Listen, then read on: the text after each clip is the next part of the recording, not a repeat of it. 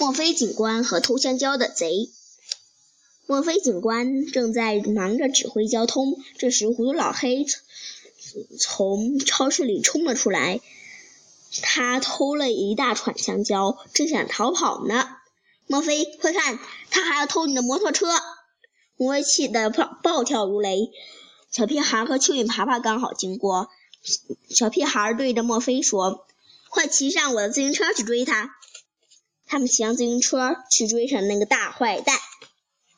马路上人来来往往，大家都忙着赶路。莫菲警官、嗯，小屁孩还有爬爬穿过拥挤的街道。嘿，你从没在大街上骑过车呀？就在这时，刚好有船要通过，所以吊桥打开了。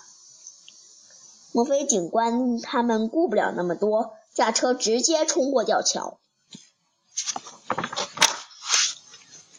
糊涂老黑撞到消防栓上，被甩进了路边的饭店。墨菲警官对饭店老板，嗯，路易先生说：“我正想抓一个窃贼，请你帮帮忙。”他们一起把整个饭店找了个遍，却没有找到糊涂老黑。路易先生说：“这儿来歇歇。”墨菲警官，我给你们弄点好吃的菜来。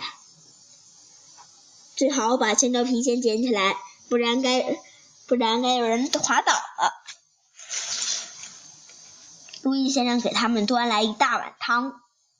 爬爬肯定说：“我敢打赌，糊涂老黑一会儿这会儿还待在这儿。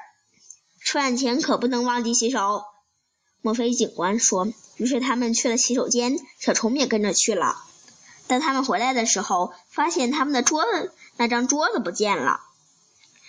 那张桌子正正在偷偷的溜走，突然他踩到了香蕉皮，一下子滑倒了。